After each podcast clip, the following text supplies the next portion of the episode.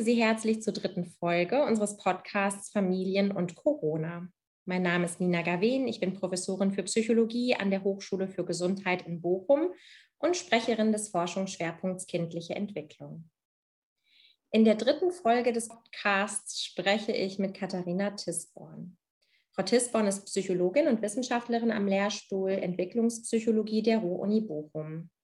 Sie hat mit ihrem Team schon im April 2020, also ganz zu Beginn der ersten Infektionswelle, eine Online-Befragung zur Situation junger Familien während der Corona-Krise durchgeführt und dabei untersucht, wie es Familien mit kleinen Kindern in der Pandemie ging und welche Auswirkungen des Lockdowns diese erlebten.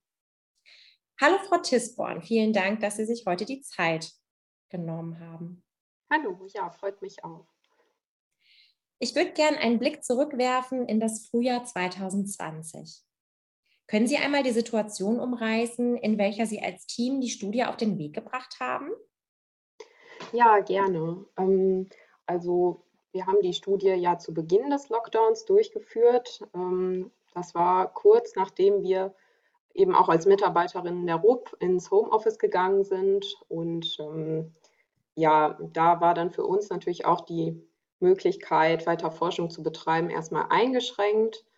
Ähm, und meine Professorin, Frau Seehagen, kam dann eben auf meine Kollegin Janika Pelz und mich zu und ähm, hat die Idee einer Online-Studie ins Spiel gebracht. Und wir haben dann angefangen, gemeinsam zu überlegen, was interessiert äh, uns an jungen Familien im Moment.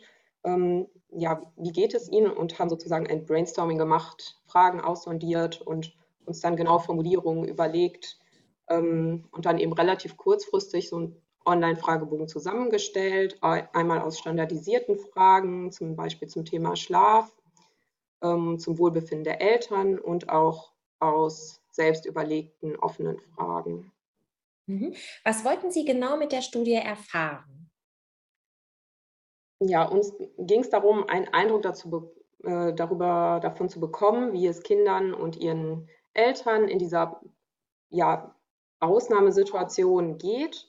Ähm, denn durch die Kontakteinschränkungen, die fehlenden Möglichkeiten, nicht mehr zum Beispiel auf den Spielplatz zu gehen oder die Freizeit zu gestalten, ähm, verändern sich ja die Routinen in Familien. Und davon kann natürlich auch eventuell das Schlafverhalten, das Wohlbefinden beeinflusst sein. Denn ja, wir brauchen ja als Menschen soziale Kontakte und Kinder genauso. Denen sind Peer-Kontakte ja auch sehr wichtig. Und wenn die wegfallen, dann kann das natürlich zu Veränderungen führen. Ja, es gibt ja auch ganz weitreichende Forschungen zu dem Einfluss von frühem Stress auf die kindliche Entwicklung. Ähm, waren das auch Ankerpunkte für Ihre, für Ihre Hypothesen?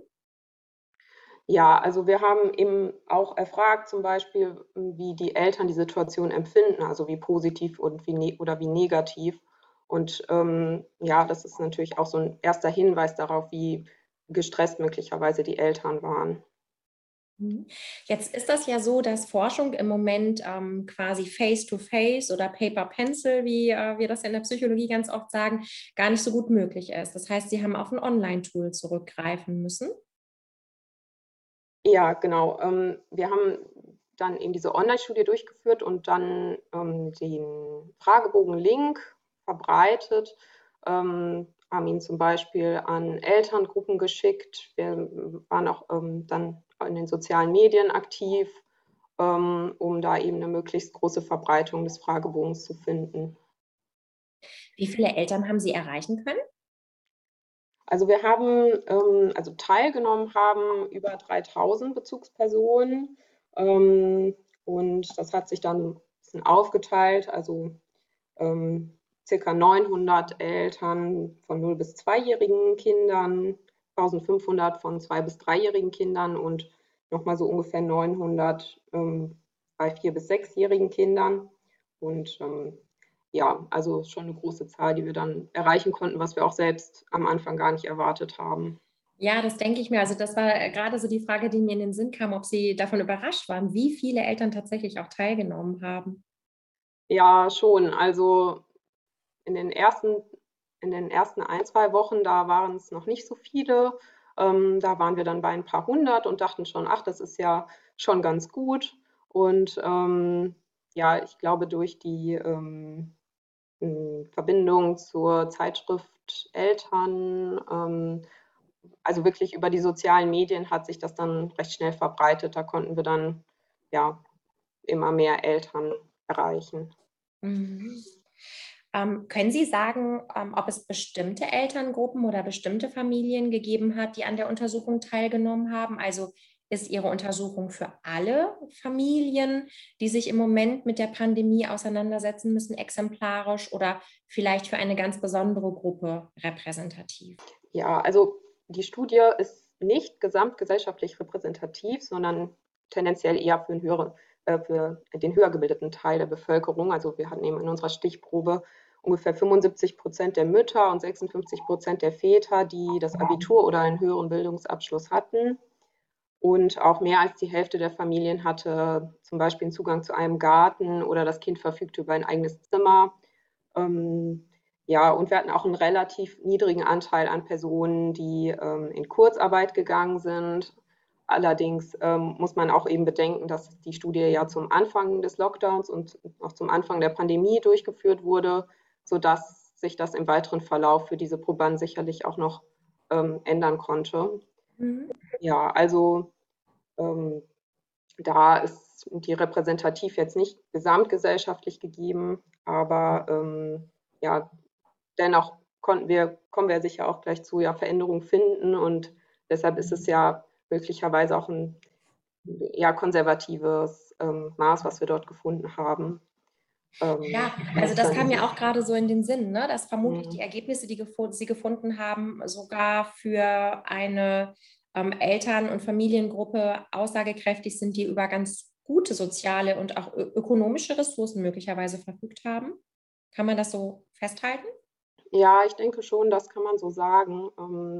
Ich meine, man bekommt es ja auch sehr viel mit, dass der Bedarf an Psychotherapie und Beratung für Familien ja auch sehr stark gestiegen ist in der letzten Zeit. Ähm, und da denke ich, kann man schon von ausgehen, dass es dann in prekäreren Lagen ähm, für Familien auch schwieriger ist, die jetzt zum Beispiel in finanziell prekären Lagen sind. Mhm.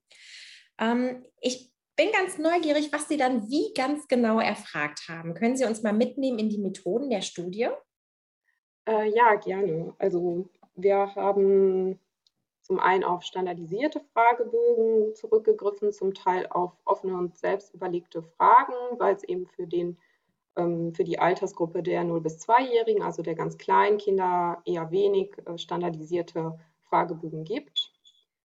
Wir haben zum einen das Bedrohungsempfinden in Bezug auf die Corona-Krise bei den Eltern erhoben, ähm, von einer Skala von überhaupt nicht bis sehr stark. Und zum anderen auch das Empfinden der aktuellen Situation in der Familie von sehr negativ bis sehr positiv. Ähm, dann haben wir auch das positive mentale Wohlbefinden der Eltern erhoben mit einem standardisierten Fragebogen von neun Items. Ähm, da wurde der Grad der Zustimmung dann angegeben bei ähm, Items wie zum Beispiel, ich bin ein ausgeglichener Mensch oder ich schaffe es gut, meine Bedürfnisse zu befriedigen. Ähm, ja, und bei, der, ähm, bei diesem Maß muss man vielleicht noch dazu sagen, dass eben dass diese Skala das Wohlbefinden abbildet, das positive Wohlbefinden und ähm, nicht gleichzusetzen ist mit Psychopathologie. Also das sind einfach verschiedene Konzepte und wenn wir jetzt sozusagen ein Absinken im Wohlbefinden feststellen, dann bedeutet das nicht unbedingt eben, dass psychische Störungen entstehen. Deshalb ist noch wichtig dazu zu sagen. Ja, ansonsten haben wir auch zum Beispiel hm, Daten zum Medienkonsum erhoben, also die Nutzung von Geräten vor oder während der Pandemie, was jetzt aber aktuell noch nicht ausgewertet ist, und eben Fragebögen zum, zum Schlafverhalten von Kindern. Mhm. Jetzt sind wir natürlich auch total neugierig und gespannt, welche Ergebnisse Sie herausfinden konnten. Ja, ja, ähm, vielleicht noch kurz zur Methode. Ich glaube, das ist gerade etwas äh, abgehackt gewesen. Mhm. Ähm, wir haben noch vier offene Fragen ähm, erhoben. Zum einen eben die Veränderung bei kleinen Kindern. Da konnten die Eltern dann drei Veränderungen angeben, drei Hauptveränderungen für die 0- bis 2-Jährigen, dann Veränderungen im Familienleben, und ähm, was besonders schwierig und was besonders hilfreich war für die Familien. Das haben wir auch noch erfragt, genau. Mhm. Ja. Was hat Sie denn am meisten überrascht bei den Ergebnissen und was waren die Haupterkenntnisse? Ja, also ähm, bei der Frage zum Bedrohungsempfinden haben wir ein mittleres Maß an Bedrohlichkeit für die Familien feststellen können. Ähm, das galt sowohl für die ganze Stichprobe als auch für die 0- bis 2-Jährigen. Ähm, und ähm, ja, wir haben eben auf der Skala zum Empfinden der familiären Situation eben auch einen eher neutralen Wert gefunden. Und an Veränderungen aber zum Beispiel, dass die Eltern für die Zeit vor der Corona-Krise ein niedriges ähm, positives Wohlbefinden angegeben haben als ähm, umgekehrt, also vorher ein höheres Wohlbefinden hatten als während der Krise. Also schon nach relativ heißt, kurzer Zeit. Wenn ich noch einmal nachfragen darf, die Familien haben quasi immer bewertet, wie ging es mir vorher, wie geht es mir jetzt oder wie hat das Kind sich vorher verhalten oder äh, agiert und wie agiert es jetzt? Und das haben sie verglichen. Ja, also für das ähm, Wohlbefinden der Eltern haben wir das eben einmal für die Zeit vor und für die Zeit während der Krise ähm, Fragen zu den Veränderungen, die da konnten die Eltern selbst etwas reinschreiben. Also da haben wir jetzt nicht vorher, nachher abgefragt, sondern wirklich konkret, welche Veränderungen haben sie festgestellt. Mhm. Genau, die weiteren Ergebnisse waren noch, dass ähm, wir eben einen Zusammenhang zum Beispiel feststellen konnten ähm, zwischen dem elterlichen Befinden und den Veränderungen beim Kind. Ähm, was mich auch ähm, sehr überrascht hat oder ja, was ich auch nicht unbedingt gedacht hätte. Ähm, zum, zum, Beispiel haben ähm, Eltern, die primär, also an erster Stelle eine negative Veränderung bei ihrem Kind festgestellt haben und angegeben haben, ein niedriges Wohlbefinden angegeben als Eltern, die zuerst etwas Positives bei ihrem Kind festgestellt haben. Ähm, also muss man, muss natürlich dazu sagen, das ist, kommen wir vielleicht auch gleich zu, ähm, dass er im Selbstbericht erhoben. Wir haben jetzt nicht ähm, wirklich die Veränderungen erhoben, es war auch keine Längsschnittstudie. Ähm, von daher sind da gewisse Einschränkungen gegeben, aber diese Zusammenhänge haben wir gefunden. Ja, wir haben auch ähm, noch einen Prozentscore berechnet zwischen den, also für die negativen Veränderungen insgesamt, also negative Veränderungen sowohl in der Familie ähm, als auch beim Kind. Und da konnten wir eben auch einen Zusammenhang feststellen mit dem Wohlbefinden der Eltern. Ja, also je schlechter sich die Eltern gefühlt haben, desto negativer, ähm, desto negativer waren auch die Veränderungen, die sie angegeben haben. Wobei wir gerade einschränkend auch schon berichtet haben, es halt die wahrgenommenen Veränderungen im Selbstbericht der Eltern waren. Es gibt jetzt nicht irgendwie ein objektives Maß. Ne? Das Kind wurde nicht untersucht in der Zeit, sondern die Einschätzung der Eltern ist so das, was sie erhoben haben. Ne? Habe ich richtig verstanden? Genau. Ja, genau, richtig. Ja. Ähm, Sie haben ja auch die Veränderungen oder die Ver Veränderungen im Familienleben und die wahrgenommenen Veränderungen der Kinder dann noch etwas genauer erfasst. Was ist denn da herausgekommen? Wie hat sich Familienleben in dieser ersten Welle aus Sicht der Eltern verändert? Und waren das positive oder negative Veränderungen? Ja, ähm, genau. Also wir haben bei den häufigsten Veränderungen im Familienleben ähm, zum Beispiel gefunden, dass eben soziale Kontakte sich stark verändert haben, was jetzt angesichts der Kontakteinschränkungen auch nicht überraschend ist. Ähm, aber an zweiter Stelle standen auch die ähm, Atmosphäre in der Familie oder verhaltensemotionale Veränderungen in der Familie. Ähm, dann, was auch eine starke Veränderung war, die gemeinsame Zeit. Also Eltern und Kinder haben einfach viel mehr Zeit natürlich miteinander verbracht. Ähm, und ähm, bei den Schwierigkeiten zum Beispiel wurde als erstes genannt, dass eben die Vereinbarkeit von Beruf und der Kinderbetreuung schwierig zu ähm, gestalten und zu organisieren ist. und die Eltern haben auch angegeben, dass sie es häufig schwierig fanden, ihre eigenen Bedürfnisse zu befriedigen und dass sie selbst auch zum Teil psychische Probleme haben und ähm, unter den Einschränkungen des öffentlichen Lebens leiden. Gelitten haben, ja. Mhm. Welche Veränderungen haben die Eltern bei ihren Kindern beschrieben? Zum einen haben die Eltern beschrieben, dass ähm, sie Verhaltensveränderungen in der Aktivität ihres Kindes festgestellt haben. Also Kinder waren häufiger ruhelos und unausgeglichen. Ähm, da waren die, eben die Veränderungen auch ähm, hauptsächlich negativ. Ähm, aber auch im emotionalen Bereich konnten Veränderungen festgestellt werden. Ähm, die Kinder waren häufiger quengelig und unzufrieden. Da war auch ein höherer Anteil bei, ähm, an negativen Veränderungen. Das Bedürfnis nach Nähe wurde als ja, besondere Veränderung berichtet. Ja, vielleicht was grundsätzlich positiv ist bei den äh, Verhaltensveränderungen wurde auch von wurden auch Fähigkeiten genannt, also ähm, und da halt zunehmend positive Veränderungen berichtet. Das heißt, das bedeutet, dass ähm, die Kinder sich eben trotzdem natürlich weiterentwickeln und Fähigkeiten aufgebaut haben. Ähm, also das wurde auch ähm, häufig genannt. Aber zum Beispiel beim Thema Schlaf gab es dann wiederum auch eher negative Veränderungen. Ich habe äh, im letzten Podcast mit Professor Schneider, dem Leiter der Kinderklinik in Dortmund, gesprochen. Und der hat das auch nochmal so ähm, benannt und beschrieben, dass sein Eindruck ist, dass gerade so Routinen im letzten Jahr in Familien sich so stark verändert haben, dass irgendwie ja die Grenzen zwischen verschiedenen Tagesphasen, Schule, Homeschooling, Arbeiten, Spielen, Medienkonsum, Essen, Schlafen, dass die irgendwie aufgeweicht sind und nicht mehr ganz so klar ersichtlich sind für Kinder.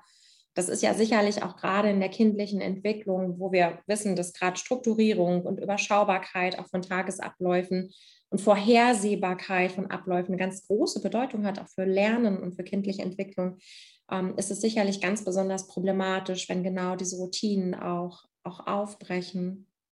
Ja, genau. Also da wird besonders mal darauf Wert gelegt, dass eben die Routinen beibehalten werden, ähm, weil es den Kindern natürlich auch Sicherheit schenkt. Sie haben gerade schon angesprochen, dass es ein paar Einschränkungen auch im Hinblick auf die Ergebnisse gibt.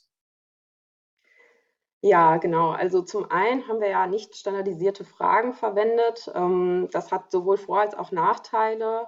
Ähm, ein Vorteil ist sicherlich, dass wir dadurch eine besonders reichhaltige Datenbasis ähm, bekommen konnten und auch die Bedürfnisse individuell erfragen konnten. Aber wir können eben schlecht generalisieren. Wir haben keine Norm, an denen wir uns orientieren können und die Güte unserer Fragen ist auch nicht überprüft worden. Ähm, ja, dann haben wir natürlich, wie schon angeklungen ist, ähm, nur die Sicht der Bezugsperson ähm, erfragt. Ähm, die ist zwar häufig ja sehr aufschlussreich, aber eben bietet natürlich kein konkretes Bild. Also wir haben jetzt keine bekommen. Ähm, ja, die Objektivität ist eben natürlich durch das Online-Format auch ein bisschen eingeschränkt. Ähm, und ja, wir haben dadurch, dass wir eben auch retrospektiv gefragt haben, natürlich auch das Risiko von einer Erinnerungsverzerrung, dass man möglicherweise nicht mehr so genau erinnert, ach, wie war das denn jetzt vor dem Lockdown oder ähm, ja, hat sich jetzt das Kind tatsächlich verändert oder ist das gerade ähm, so in der Erinnerung ähm, der Bezugsperson nicht mehr ganz so akkurat? Ja, Trotz dieser Einschränkungen, die Sie jetzt gerade benannt haben, wenn Sie versuchen, die Ergebnisse und Ihre Studie in den Gesamtforschungskontext einzubetten, passt das so zu der Forschungslage, die Sie zu Kindern und Familien in der Pandemie kennen? Ja, doch. Also ähm, es gab ja jetzt viele Studien aus ganz unterschiedlichen Ländern, die sich das ähm, Wohlbefinden von Kindern ähm, angeschaut haben, die Veränderungen im Bereich Schule, im Bereich Kindergarten ähm, und da eigentlich flächendeckend eben ein erhöhtes Stresslevel bei den Kindern auch festgestellt, also ähm, mehr Belastung im Schulalltag ähm, und auch, ähm, dass die Kinder sich verunsichert fühlen, wenn sie jetzt zum Beispiel nicht mit einbezogen werden in ähm, Diskussion über Corona. Also es bezieht sich jetzt natürlich auf eher ältere Kinder, aber ähm, ja, dass sich jetzt innerhalb von der kurzen Zeit eben die Veränderungen gezeigt haben und erkennbar sind, das spiegelt sich auch in der internationalen Forschung wieder. Ja. Diesen Aspekt finde ich nochmal ganz wichtig, den Sie gerade auch betont haben, dass es auch wichtig ist, Kinder in diese Diskussion einzubeziehen, dass man ähm, auch mit Kindern über Corona spricht und über die ganzen Auswirkungen, Hygienemaßnahmen, Lockdown etc. und nicht immer so über die Kinder hinweg spricht. Habe ich Sie da richtig verstanden? Ja, genau. Also das ist natürlich jetzt in unserer Studie nicht ganz so konkret das Thema gewesen, ähm, aber Kinder empfinden ja häufig den Ausschluss ähm, von ähm, Freizeitaktivitäten oder auch das, die Absage von, ähm, vom Schulbesuch, ja, wie so gewaltsamen Akt, ähm, weil natürlich über sie hinweg entschieden wird und sie nicht nach ihrer Meinung oder ihrem Empfinden gefragt werden. Mhm. Ähm, und ja, aber dennoch sind Kinder ja ein wichtiger, also Teil der Gesellschaft auch. Und ähm, deshalb Absolut, ist es ja. mir auch ein Anliegen zu sagen, dass es eben wichtig ist, dass man die Kinder auch hört und ihnen die Möglichkeit gibt, auch ähm, ja, teilzuhaben. Ein wichtiger Teil der Gesellschaft und der Teil der Gesellschaft, der sicherlich im letzten Jahr die stärksten Einschränkungen auch tolerieren ja, musste, kann man ja fast sogar sagen. Ne? Hm. Ich finde immer mit dem Blick auf die kindliche Entwicklung ähm, so besonders begeisternd, wie plastisch ja kindliche Entwicklung ist und wie viel Kinder tatsächlich schaffen, auch an negativen Stressoren in ihrem Leben doch abzufedern. Ja? Wenn es natürlich auch dementsprechende Resilienzfaktoren gibt, die sie stützen und stärken können. Und in diese Richtung denken vielleicht auch einige, wenn sie sagen, ach ja, so gerade im Bereich der frühen Kindheit, im Kita-Alter, die sind ja noch so klein, die kriegen ja von der ganzen Pandemie gar nicht so viel mit. Wie würden Sie das beurteilen mit Blick auf die Forschungslage? Ähm, gerade in den ersten zwei Lebensjahren ist die menschliche Entwicklung ja sehr rasant und die Erlebnisse, die dort stattfinden, ähm, bilden eben eine Grundlage für die weitere Entwicklung. Ja, und viele Studien haben eben schon gezeigt, dass Stress in der Familie jetzt nicht spurlos an den Kindern vorübergeht. Also da wird sich häufig auf Dyaden zwischen Mutter und Kind bezogen. Da gibt es dann Studien, die ähm, zeigen, dass sich auch physiologische Parameter, ähm, wie zum Beispiel die Körpertemperatur von Mutter und Kind aneinander anpassen und gegenseitig beeinflussen oder auch hormonelle Stressreaktionen sich synchronisieren. Ähm, ja, und ähm, das zeigt schon, dass Stress sozusagen auch ansteckend sein kann, in Anführungsstrichen, auch für sehr kleine Kinder.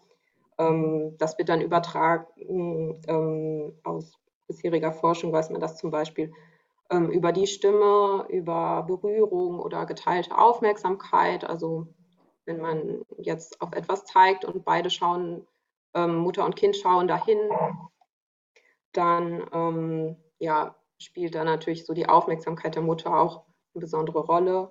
Ähm, und ja, man konnte eben auch zum Beispiel zeigen, dass ähm, Depressionen direkt nach der Geburt auch ähm, mit, kindlichen, äh, mit der kindlichen Entwicklung mit zwei Jahren assoziiert sind, also Entwicklung im sozialen Kontext, ähm, zum Beispiel im Bereich der Sprachproduktion.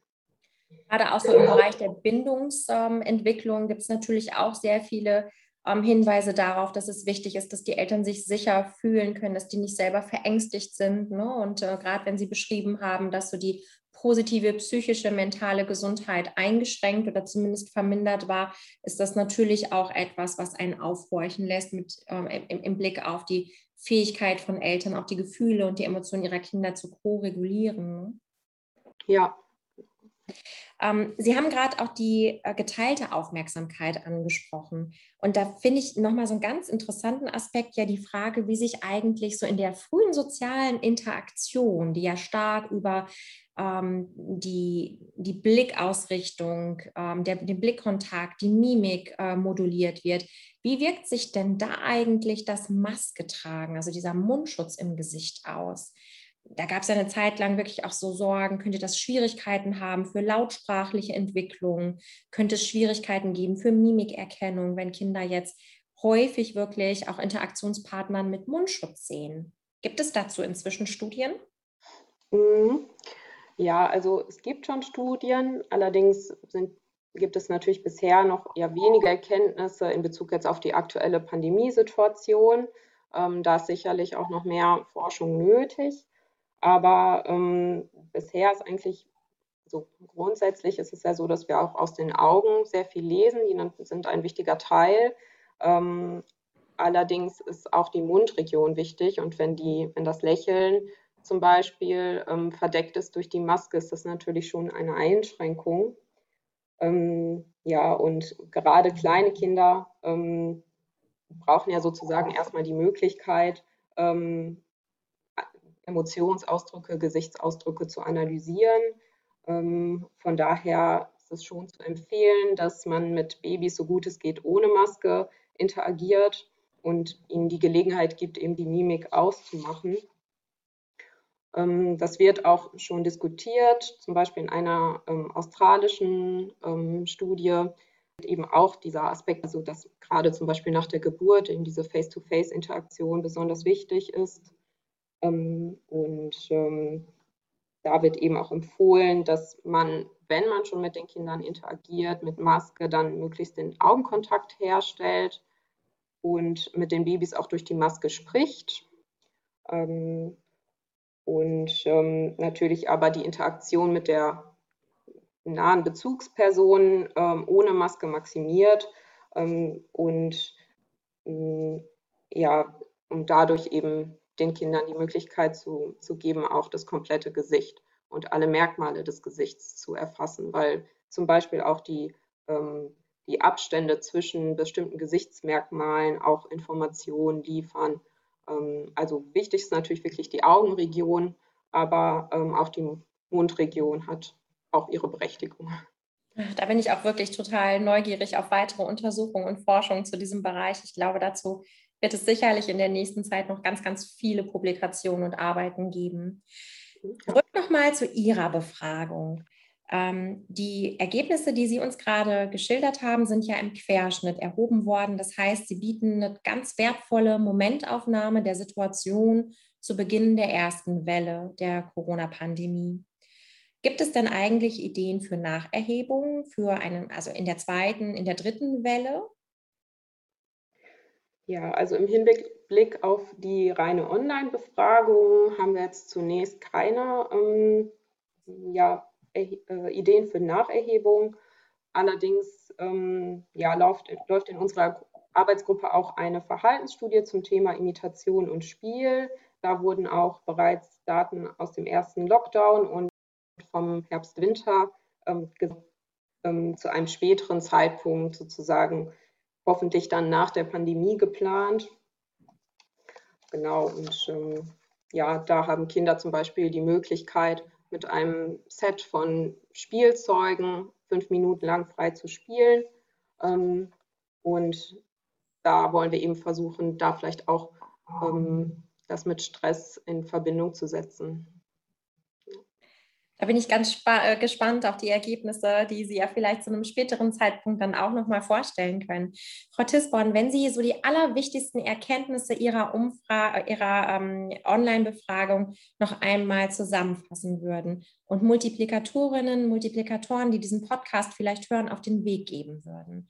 Was ist das, das besonders Prägnante? Worauf sollten Multiplikatoren und Multiplikatoren achten? Ja, also aus unserer Studie können wir ähm, ableiten, dass möglicherweise das Wohlbefinden ähm, von Eltern und das Wohlbefinden von Kindern ja im Zusammenhang stehen. Und daher ist natürlich vermutlich wichtig ist, dass äh, auch Eltern auf ähm, ihr Wohlbefinden achten. Also wäre ähm, meine Take-Home-Message, dass ähm, ja, Eltern ähm, ihr eigenes Wohlbefinden stärken können ähm, danach ähm, Wegen suchen und es nicht vernachlässigen. Ähm, und wichtig wäre, denke ich, auch, dass man Beziehungen in der Familie ähm, erhält und hegt. Ähm, also, dass man ein positives Familienklima versucht zu fördern ähm, durch positives Kommunizieren, durch das Erhalten von Routinen. ja, und Multiplikatoren könnten eben den Eltern Hilfe zur Stressbewältigung geben, vielleicht durch Info versuchen, die, die subjektive Kontrollüberzeugung der Eltern zu stärken. externe Angebote zu nutzen, ist natürlich auch ein Weg, also Beratung zu suchen, Hilfe zu suchen bei ähm, zum Beispiel der BGPS. Da gibt es auch die Seite psychologische Corona-Hilfe.de oder ähm, auch neu ins Leben gerufen ähm, das Projekt Familien unter Druck. Da ähm, gibt es Aufklärungsvideos, wie man mit bestimmten familiären Situationen auch gut umgehen kann. Wo kann man diese Videos finden? Ähm, auf der Website von diesem Projekt familienunterdruck.de. Da findet man das. Und das sind dann so kleine Explainer, also Erklärvideos zu unterschiedlichen schwierigen familiären Situationen oder wie kann man sich das vorstellen?